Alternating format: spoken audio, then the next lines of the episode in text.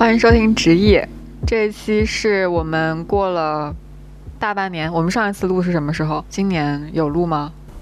我已经忘记了啊！这是我们过了好久好久好久之后的一期录音。我们之前是不是录了一期彩妆的那个？是今年录的吗？今年已经六月了，已经到了二零二二年的夏天，都经历了一波疫情。是的呢。终于想起了我们还有一档播客节目这回事儿。想起来之后又开始说，我们来新录一期播客吧。反正我们节目已经有很久的时间没有更新了嘛。你觉得现在录跟上一次录你有什么变化吗？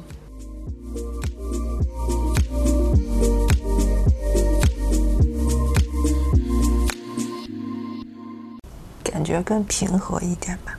上一次录音的时候更暴躁呀，情绪状态更不好。更，呃，抑郁和焦虑的状态会更严重吧。现在可能会稍微好一些。嗯，一个原因是我很难找到自己那种表达的欲望。其实有很多的情绪起伏和想法，但是有巨大的荒芜感吧，不想讲话的感觉。很难开启对话，对停更要负一大部分的责任。没有没有，是因为我们俩都太懒了。因为我隔离了之后，我以为的隔离是我可以每天躺平，但是实际上的隔离，就我在家还天天加班，就一忙起来我就完全忘记这一趴我还有一个。节目可以去更新，去去去跟去找阿莫聊天，就这个这个方面，我觉得我也要负很大一部分责任。我都忘记了自己的孩子的感觉。如果我们把录音这件事情想得非常郑重，那它就更新频率就不会有那么高，因为你是要为它做非常大的心理准备嘛。如果像隔壁台 Good Talk 阿和和蛋他们就已经录了。嗯，非常多期，他们每周都录一个小的 talk。哇哦，small talk 更新的时候可能只有十几分钟，其实就可以。这可以哎。嗯，你的心理压力就不会有那么大。对，我的剪辑压力也不会那么大。每周或者是每双周做一个这样子的十几分钟、几十分钟的啊，十几分钟吧，挺好的。你之前不是也说，嗯，表达的那个欲望也不是很强吗？是可以被激发的。可能在你这边看来是这样吧，但是实际上你不是，是吧？我对对，我有不同的意见。从我自己的状态来说，就是完全不想讲话，而且就是长期的处于这种弥漫性的不想讲话的状态。那也没事，你也不需要有什么。压力就是你不想讲话的时候，我其实没有感受到过这样子的情绪。如果我们可以坚持去做这种每周或者是双周的 small talk 的话，你不想说话的时候，你就我就单口吧。好呀，不，我我可以给你做导航，Q 下一步说什么，然后出现在每一期的节目里，给你捧哏。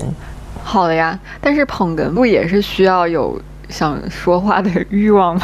还是说我们的这个是走的颓废流？你在旁边，嗯，然后呢？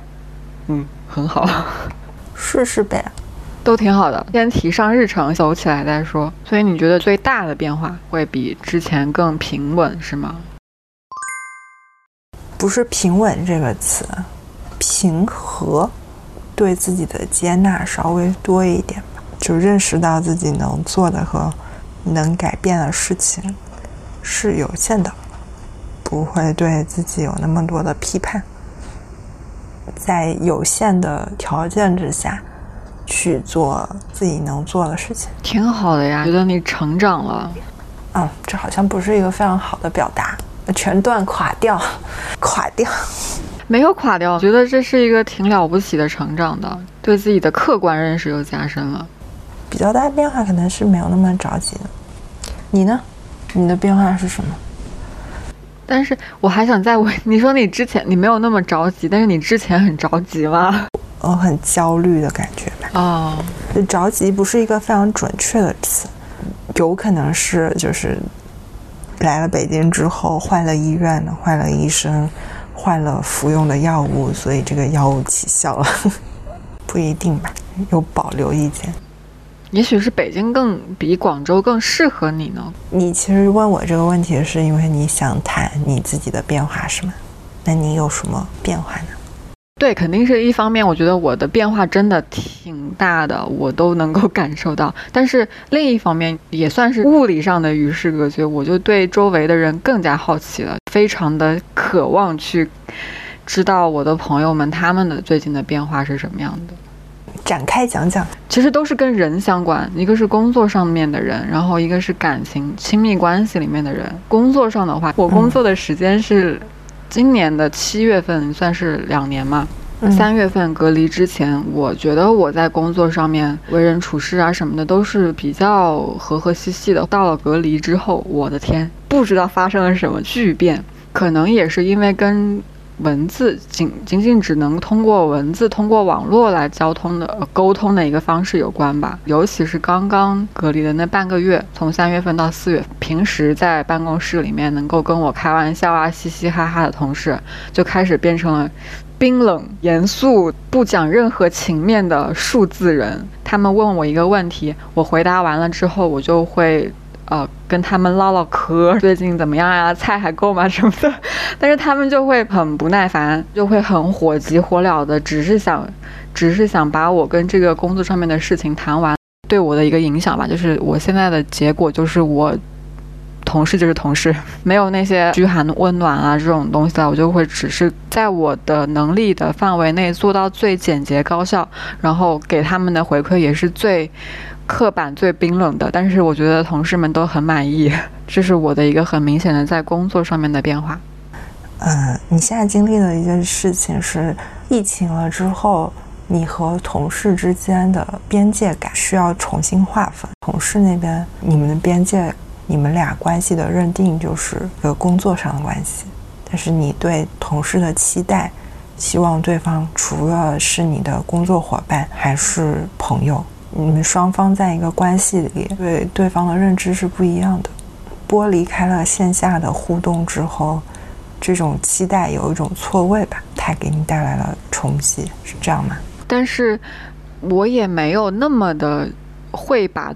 我的同事们当成朋真正的朋友，跟他们的相处之前是一个平衡的，能够在工作的八个小时之内，我们是可以嘻嘻哈哈的，除了聊工作还可以聊别的，然后我们会互相的去。帮助对方去指正工作上面的一些问题，或者是不管是他他们的，或者是我的，我们是一个可以互相帮助的一个团队的感觉。我们下了班之后也不会去互相的去一起约着出去玩，或者是怎么样，但是我们是在一个八个小时的工作时间内是一个很和谐的一个团队的感觉。现在是因为疫情，然后在线上就是无情冷酷的 AI，会有一个这样子的感受。而且也不像是一个团队了啊！有问题，第一反应是推诿。团队的话，应该是互相合作、互相包容，对吧？但是现在就是会觉得，我们就是一个个的想着怎么把自己的事情做得最好，甚至不是最好，就是最最无法让别人挑刺儿的前提之下，能够让自己开心，就是变成了一个这样子的氛围。还挺压抑的，说实话。嗯，确实听起来会非常不愉快。对呀，前隔离的那段时间，我真的挺难过的。而且我不是也想换工作嘛，也 为此在身体力行。嗯，这方面也挺伤我的心的吧？我觉得不是一个很健康的工作环境。感觉到大半年来自己身上在工作上发生的最大变化。对呀，对呀。你刚才说，除了工作上，就还有生活上。亲密关系上展开讲讲，异地恋再加上疫情，很长时间没有见面了嘛。如果我们有矛盾的话，见上一面也就没有太多问题了。因为其实我觉得亲密关系里面几个最底层的需求就是陪伴、互相理解，就互相能够共同进步。这些东西其实异地恋就没法提供及时的陪伴嘛，可能还会有时差，就是可能你在忙的时候，对方刚好有空，他就找不到你。如果当下不去解决，然后又加上疫情的原因，就会有比较多的那些很希望能够当下就立刻被另一半接住的时候，就导致的无法回应就会被放大。不算是什么矛盾的东西，就会变成一个很大的矛盾。又加上我们的性格的原因吧，他是那种比较守卫型的性格，就是他比较被动，不会主动的跟我沟通问题，或者是沟通他的想法，他会默默的去自己消化，哪怕他有一些负面的情绪，他都是倾向于，如果我不去问他，或者是我没有去用他喜欢的方式去问他，他就不会说。那其实蛮沮丧的，你们在沟通的时候。其实之前，如果他有这样子的 moment 的时候，我其实是能接住的，或者是我可以通过我的正能量去带动他的。但是我这几个月工作那些事儿啊，嗯，疫情那些小时刻也很脆弱，需要他来哄哄我呀。但是他没有 get 到呀，各种小的东西又堆在一起，加上我没办法很好的调节接住他的时候，那这个平衡就之前的平衡就被打破了。所以我们就吵了两次吧，很大的架。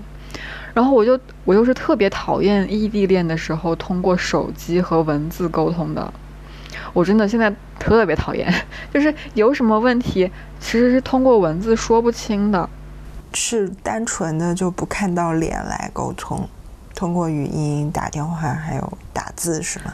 如果跟他吵起来，我就会给他打。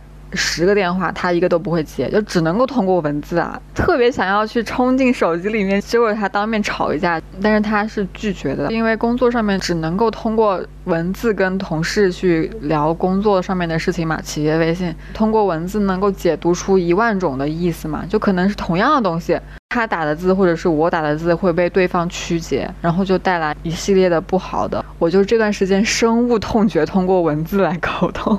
亲密关系和工作关系上的问题，很大都是来源于沟通，在不恰当的时间选择了不恰当的沟通方式，而且也没得其他选择。如果能够把这些问题给处理下来，或者是自己消化好，那事后复盘的时候，我比如说现在，我会觉得，哎，我真的成长了好多。就是可能我拿到了一个很难的副本，但是我真的通过我的方式把它把这个怪。嗯，我认为已经打打掉了哦，就是已经通关了之后，收获会比打简单模式大很多，就可能会掉了很多的豪华隐藏大礼包。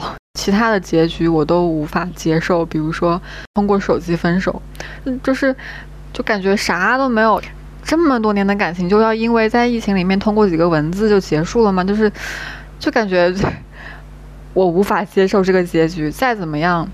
再怎么样觉得当下不行，那也要当面面对面的把问题说清楚，或者是怎么样才来做决定，对吧？那工作上的话，那跟同事那也不至那也不至于呀，也不值得，所以就把自己的心态摆摆好。所以这一年是你升级打怪的一年。我在工作的时候的人格和我在在家。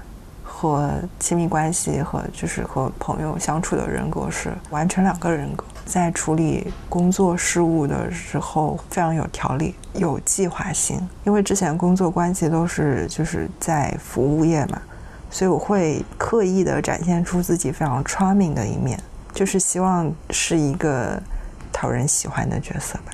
刻意的表现的很风趣，照顾对方的很多话。你知道策马笑西风那种古装剧里面的客栈酒店客栈老板娘的角色，可是我在家里就不是这样子，因为这样子的工作状态其实也会给我一些困扰吧。刚刚有问你说，你理解的你的一部分工作上的困扰是，嗯，把同事关系当成朋友关系嘛？但是你说不是这样子的，是因为我自己曾经有这样一个困扰。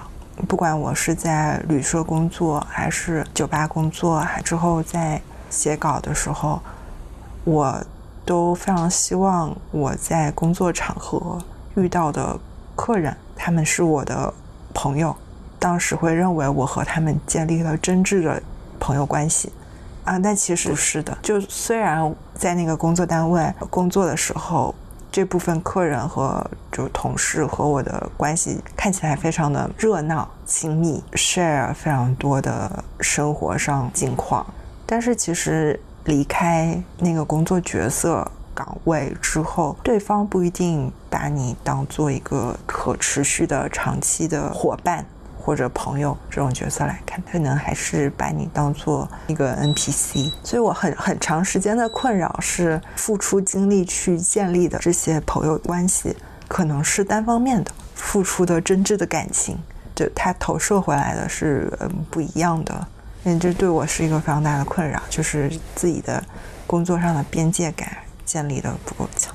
然后我又是一个三号，是一个讨好型人格，会造成一些困扰，但是缓慢的就不会脱离了工作环境，呃，回到自己的家人的关系里，人格会转变吧，会变得没有那么多话，不太想讲话这样子。特别是当时在旅社工作的时候，下班就会觉得你的社交精力已经完全被掏空了，所以完全不想讲话。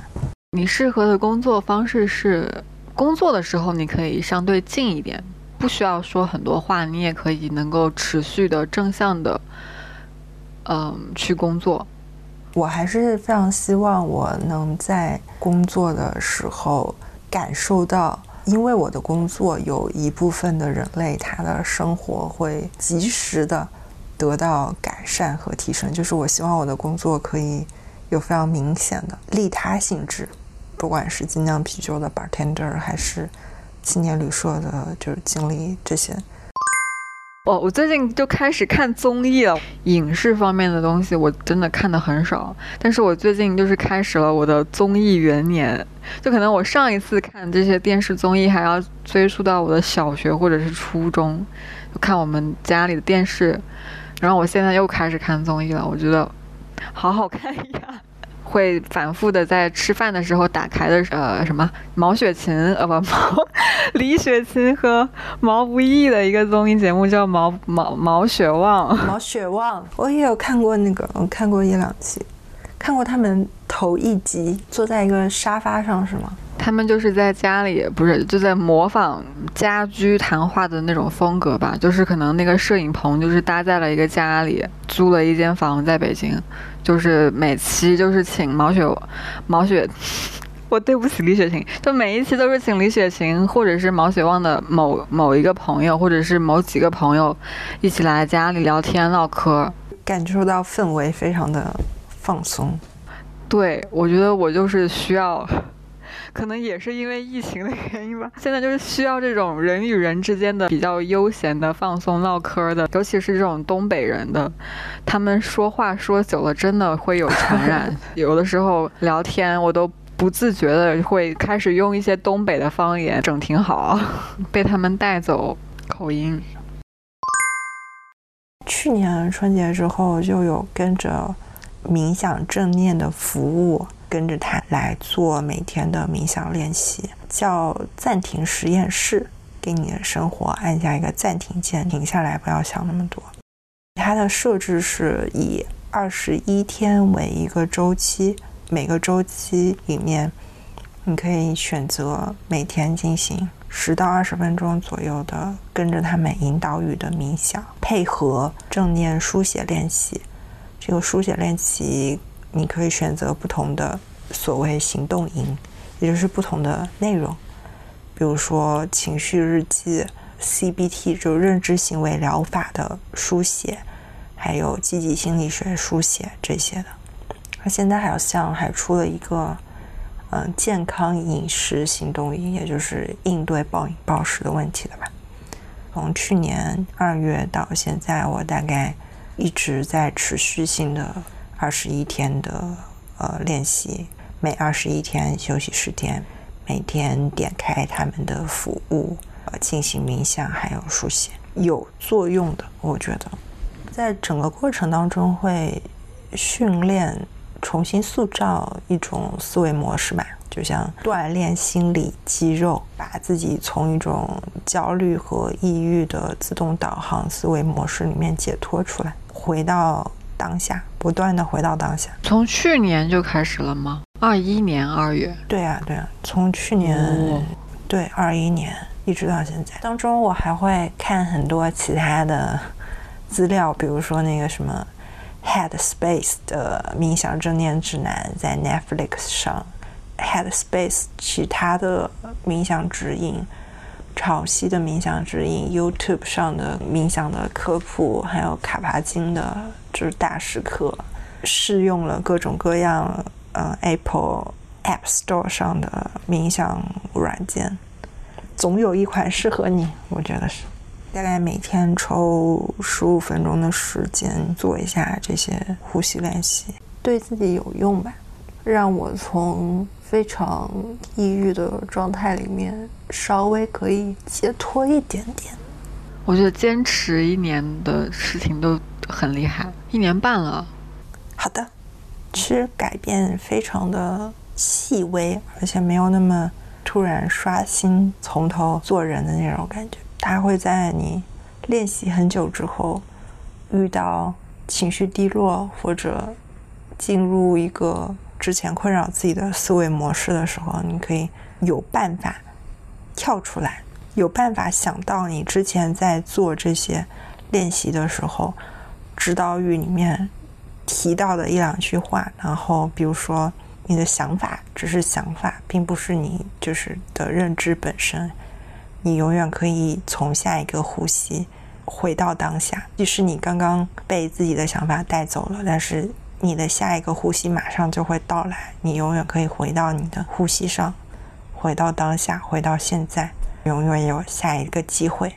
这个其实可以帮助受焦虑和抑郁困扰的自己，从自己纷乱的想法当中跳出来，回到真实的世界，回到不是想法和不是靠自己的想法塑造的一个。虚浮的世界，回到当下真实的世界、真实的事实上，这是一种解脱。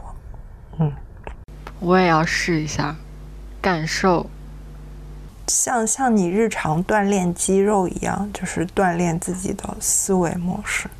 这个力量真的很强大，听上去只是十五分钟呀，呼吸啊，也没有干什么其他的。给我的很直观的感受就是，它是一个很强大的、温柔的一个力量，很原始的宇宙 原生的力量。就你刚刚说的那一段话，我已经开始了，开启了阿莫老师带着冥想的那种感觉。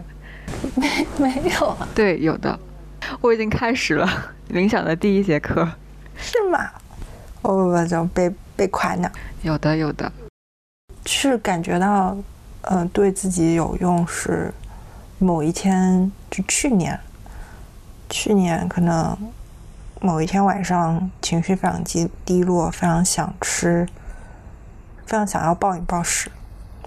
我在情绪低落的时候，会非常希望通过暴饮暴食来就。给自己创造多巴胺就是这这是一种下意识的自动导航，希望通过吃非常多的食物来填满自己的那种冲动，就是这是一种冲动，但不是不是真实的需要。但是我某一天夜里去打开冰箱的时候，嗯，冰箱里有就没有吃完的一片西瓜。然后我就把它拿出来，然后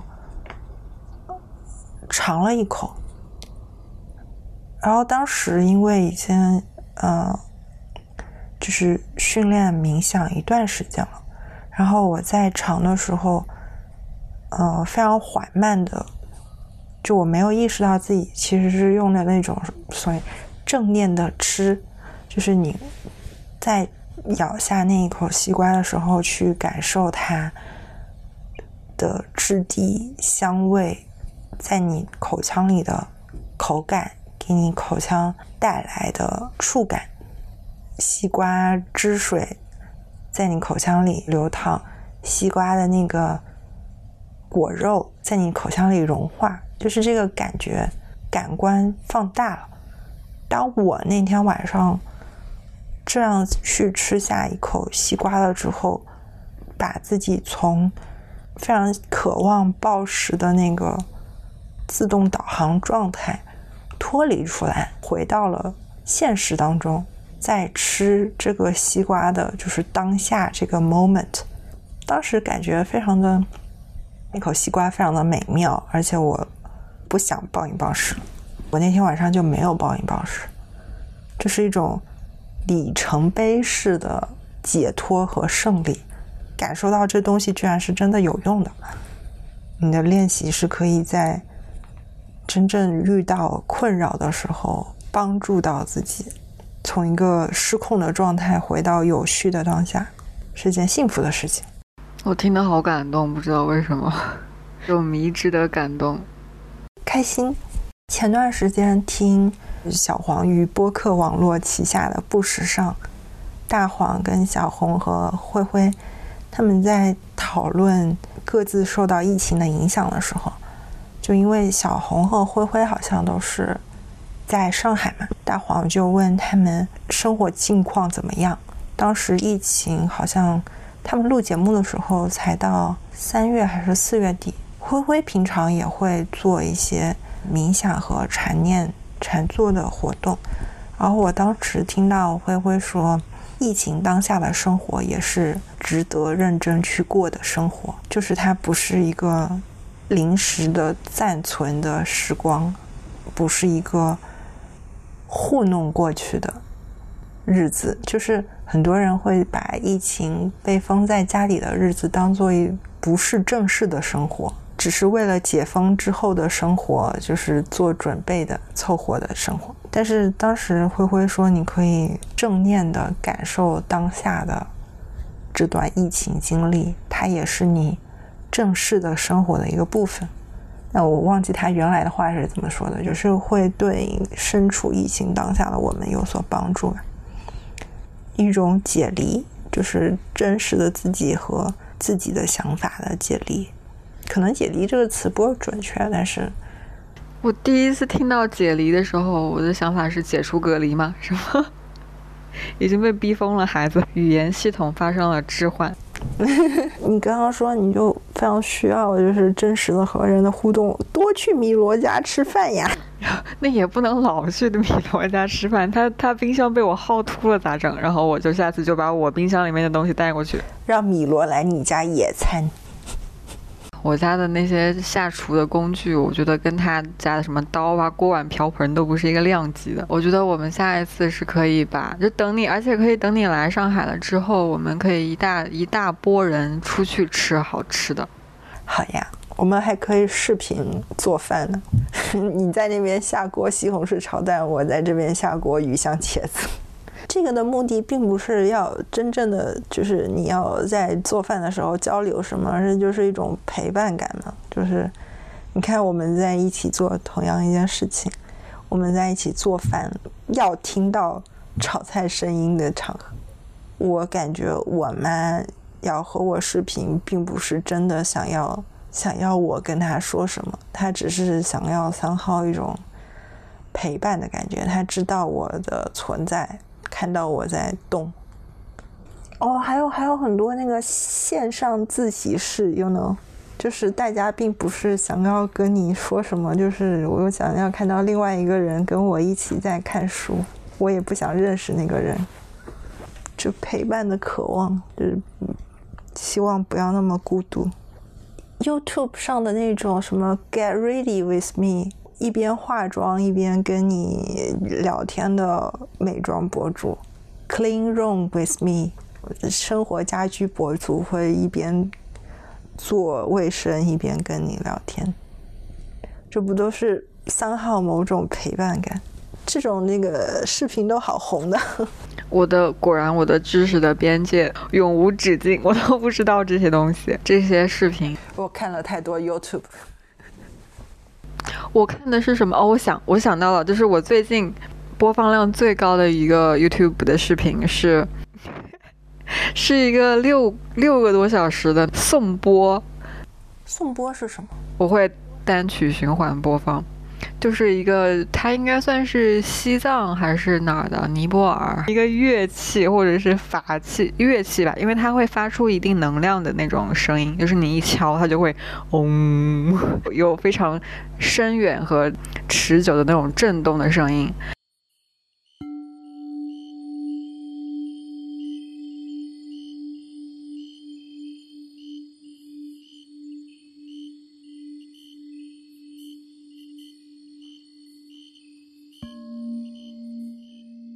那段时间我心态特别的烦躁嘛，发现了这种视频，然后我就挑了一个我听上去比较舒服的，确实还挺好听的。颂钵当成了我的解压神器，想到我要生气了，就是尤其是在工作的时候，我就开始放那首歌，就开始循环播放。一种白噪音是吗？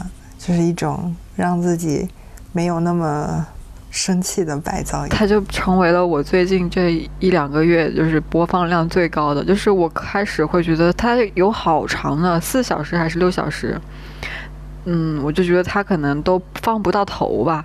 就没想到我一开始放就开始可以循环放好久。哇，那那你不是一天就要放？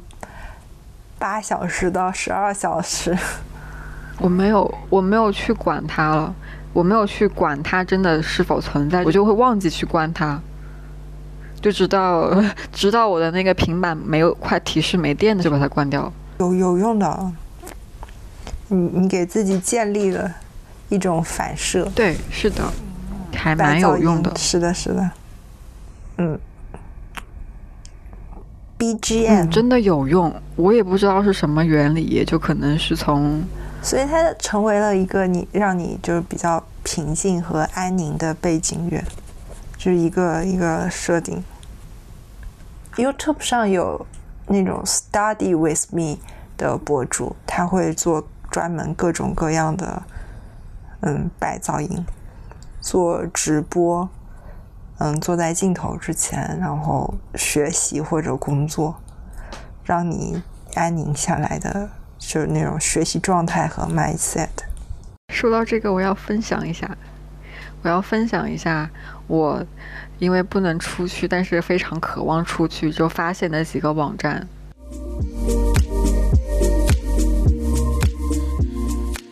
其实跟你这个也有点类似，就是它。嗯，算是一个路人视角的一个，不管任何的定位和地点，就是在路上、街道上随手拍一个一段视频，就是路上的街景，然后就传在这个网站上。然后我们去访问的时候，它也是随机的，应该是可以选，最多是选到州，就比如说亚洲，然后就是随机分派某一个人上传的，在某个地点上传的那一段街景的视频，不同全球各地不同各种各样的城市或者是乡村的那种街道呀，那种风景，嗯，然后它旁边好像还可以竞猜，就是猜这是哪个城市，哪条街道。反正我是从来没有猜中过，真的还挺好玩的，而且很明显的一个区别就是，因为我我当时我是一口气点了好多个，最开始是一个印度的的一个城市，但是我当时以为是中国，是中国哪个二三线或者是三四线的那种乡镇的街道，因为真的好像太像了，那种什么三蹦子呀，然后菜市场的那种泥泞的路啊。然后街边那种汽修店就很像在一个那种很破落的国道上开车，或者是省道上面开车的时候拍的。然后它除了旁边的那个字是写的英文还是印度的那个，我我忘记了。但是它就是跟它只要上面写的是中文，我就觉得它肯定是我们中国哪个哪个村儿去赶集的时候拍的，太像了。很想看，回头你发网址给我。好呀，好呀，我发给你。第二个我看的是一个日本的，然后那个拍摄的人，拍摄的人的风格也很明显，就之前那个日那个印度小哥就很很奔放，很明显他应该是也是在一个三蹦子上面拍的。然后到了那个日本的小哥，就他的那个街景就很整齐了，就是一切都是井然有序的。拍摄者他也是拍的很小心翼翼的。走路什么的都很避免那个镜头在晃，就很日本就对了。还有一个印象很深的就是一个美国的，前面两个他们都没有在镜头里面说话，那美国小哥，对他是一个小哥，一直在巴拉巴拉说出来了，我要到处晃一下，我带你们看一下这条街有多么的热闹，就开始一直在说巴拉巴拉不停说，然后到处夸人，就是他真的很话痨。街景的区别很有意思之外，就是拍摄者他们的对比也很明显。然后还有一个网站在线带你出去旅行，应该算是主播吧，我也不知道他们的那个怎么分类的。嗯，也是一个全球性的，可以选择不同的导游，然后那个导游会把自己的日程表发到他的页面里面，就是说我明天要去哪个地点，几点到几点你可以预约，通过镜头带你去深度游览这一个地点。它可以收费，也可以免费。但免费的话，就一般就你就不能提要求。我就试着点进去一个免费的页面看了一眼，这是一个七十多岁的一个大爷，然后他开着船载着我们。当时直播间有三十几个人吧，我印象里开的那个船载着我们，他应该是希腊人，就载着我们到那个海海岸的沿线一小圈兜了一下，就真的很好看，而且他那个网站还可以就是截手自动的官方截图，就是做成一个明信片的一个模式，就可以寄给自己，你还可以写上一些话。对，导游他还会一直关注那个直播间里面的人嘛，就会跟观众互相互动。但是他说的那个英语我听不太懂，那口音太重了，我只听懂他叫了我的名字。还有时差嘛，那会儿我是晚上十点多，他那会儿才才正好是太阳快落山，还没有落傍晚夕阳。待会儿也把那个网站发给你。对我还白嫖了他一张明信片，就我旅游直播是吗？嗯，我很少看直播，但是你刚刚说在心烦意乱的时候会开颂钵的声音嘛？然后我特别烦，然后晚上睡不着的时候，我会去看一个 YouTube 频道，它上面是就是一个修复师，一个画作修复师，他会修复各种的，就是客户交付给他的古画。他是一个呃欧美人，修复一幅画的时候会有呃非常多的步骤，然后当中会有一个步骤是清洗那幅画。他修复的画大多是油画，然后就会看他去清洗画上的封层，然后就给画就修补它缺失的部分。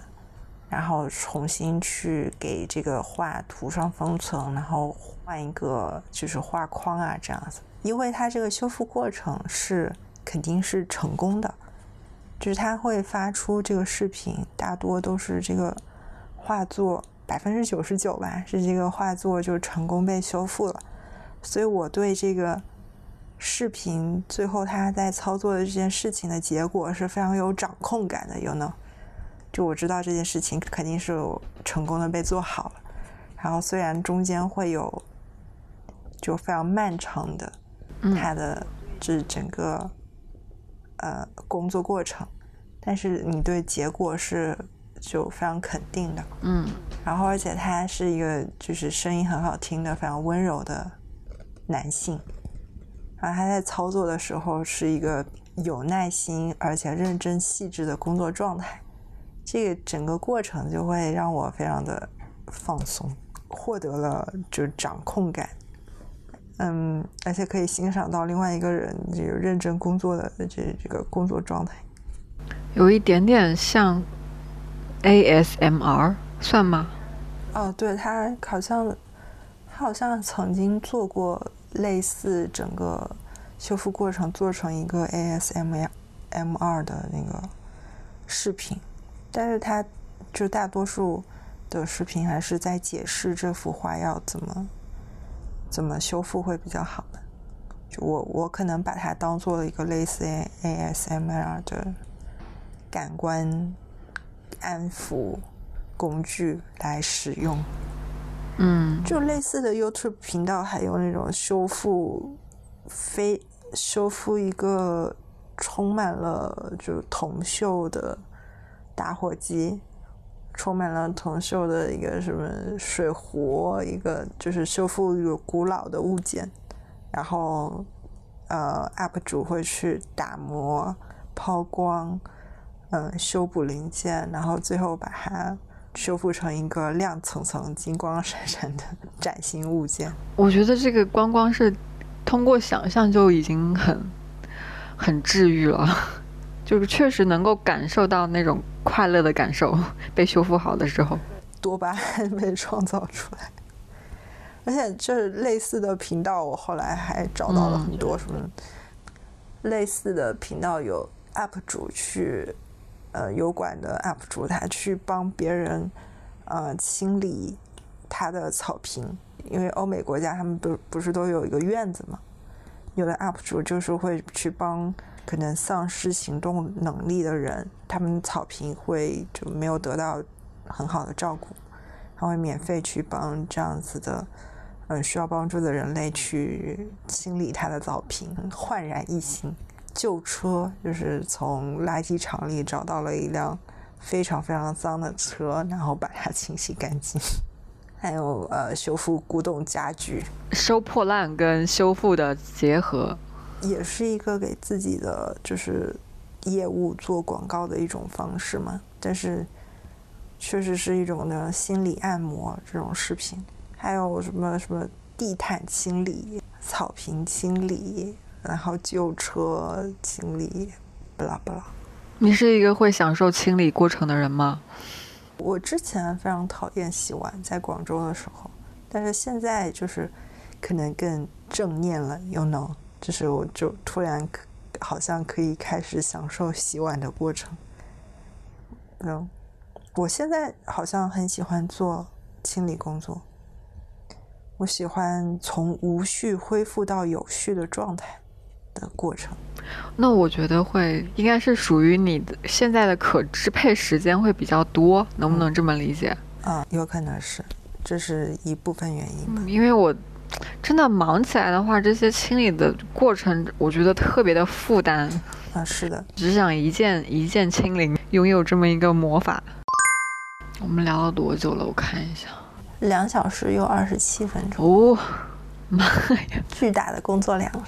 没事儿，我我台中秋节的 这一期节目，我们中秋节见。你可以大刀阔斧的把中间某一些觉得聊得不好的剪掉。不太行，我我的风格是音音波静波，音流静流，音差静差的这个这个这疫情共产中文。我说了，我的语言系统已经被污染了。中文里出现了非常多的新词，非常讨厌。但我讨厌的不只是这个，这这个系统的语言，就是那个什么 Y Y D S 啊什么的，我也很讨厌。我想想呀，我们我我为了能够提高我台的更新频率，我们先来预约一下下一次，我们什么时候录呢？我们可以两周时间打开一下。就是通话，但如果没有什么可以说的，就说我们没有什么可以说的。太水了，水就水吧，我们本来就是一个小聊博客。对对，是的呢。我们不要对自己有什么不切实际的认认知。就像就像那个什么村上春树说，你每天固定时间就是为了写作，要固定时间坐下来，是吧？就是你就算什么都写不出来，也就固定时间坐下来写两行字。但是我们如果什么都不想说的话，就像就像你每周固定时间和心理咨询师坐下来，他也可以接受你什么都不对他说，什么都不对他说，也是一个状态的记录。那我们就在这个端午节的尾巴上和大家说。拜拜，拜拜！和大家说的就是祝大家心情愉快。对，我就在等你说拜拜。你接上了，太好了。好的，嗯，拜拜啦，听日录音了。拜拜，好的呢。拜拜。